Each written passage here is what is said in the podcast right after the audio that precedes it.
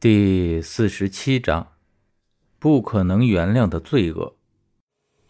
在错误的时间、错误的地点做了正确的事情，承担了不该承担的后果，这是刘长乐被学校开除后的心结。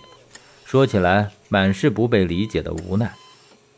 直到昨晚挺身而出时，这段心结才彻底化解。所以，这个故事的起因不是醉汉骚扰中学生被教训。而是一个高中老师从人贩集团的手中救出陷入绝境的女学生。之前广化寺生活超市的老板对马志军的猜测是对的，他是加害者，也是人贩集团的一员。李浩和马志成囚禁那些失足女的目的，也是打算卖掉他们获利。从马志成家的衣柜中搜到的现金就是证明。事情的真相只存在推测中时，就像被打了层马赛克，即使有一定的轮廓。也不会显得多吓人。当把马赛克去掉，露出血肉模糊的内核时，才让人感到惊怖不安。魏正义禁不住打了个冷战，他摸出烟盒，往嘴里塞了根烟，刚想点火，才意识到这是在医院，于是他就烦躁地干抽一口，声音郁郁的道：“所以，你证实了被流浪狗咬死的那三个人都是人贩集团的人。”也确定幕后真凶是在替天行道，不是，是在血腥报复。基本可以这么认为。刘长乐点点头。我拒绝唐美人的新委托时，也想通了这点，只是没想到来的这么快。我明白你的意思。魏正义干抽口烟，长出口气。你之前是怀疑唐富婆和幕后真凶有联系。这才拒绝跟他们继续合作的，对吧？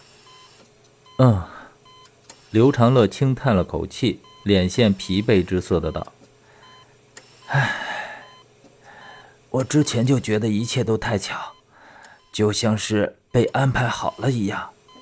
你想，他怎么会出现在服装批发市场的城东村那种鱼龙混杂的地方？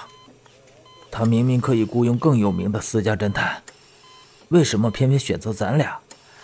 我不认为他有什么坏心思，但是可以确定的是，他在故意引导咱俩往这件事情上靠。说他对幕后真凶完全不知情，我是不信的。我认为他和幕后真凶应该是有着共同的目的，所以才达成了一些默契。之前咱俩已经很靠近幕后真凶，马志成被杀时几乎都要逮住他了。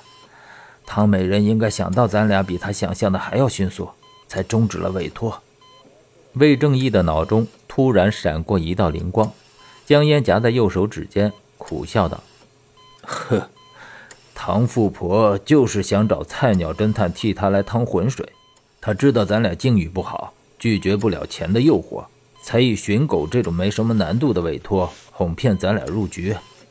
他学着刘长乐平时的习惯。”用力地揉搓了几下脸，认命的道：“哎，所以寻狗谜题的答案就是调查人贩集团，这是一开始就织好的网。”老魏，刘长乐目光深邃地看着魏正义，待对方抬起头后，才眼神明亮地笑着道：“不用这么悲观，咱俩只是欠缺经验，不是一无是处。往好的地方想想。”还不是因为咱俩良心未泯，还没被社会磨平棱角，他才选择咱俩。后来，应该是出于补偿心理，才才给了二十万的酬金。嗯，你说的对。魏正义将烟和烦恼一起扔进了垃圾桶，直截了当的道：“你应该有想法了吧？”刘长乐轻笑一声，有些艰难的调整下躺姿，让脖子好受一些，然后才看着魏正义反问道。你觉得我们应该怎么做？不用总问我，我知道你心里也有计较。呵呵，魏正义憨笑一声，眼神中闪烁着狡黠的光芒。人贩集团那边我知道的信息太少，干脆不用去考虑，反正已经是仇家了。于公道来说，他们做尽伤天害理的事情，本就该一锅端掉。于私来说，他们伤害了你。怎么可以就这么算了？医药费怎么说？精神损失费和误工费又怎么算？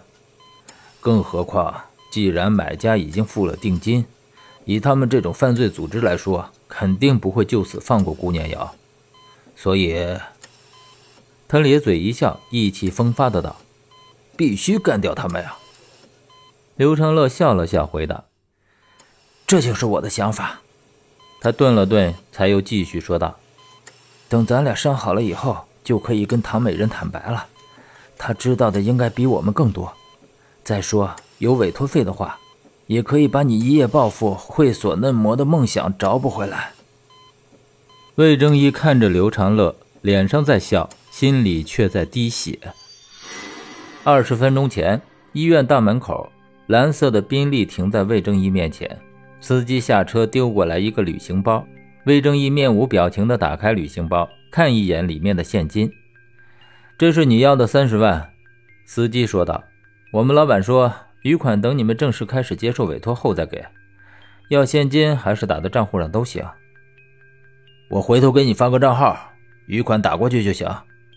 魏正义拎着旅行包，臭着脸，语气冷淡的道：“我会说服老刘。”接受你们的新委托，哼，那就好，合作愉快。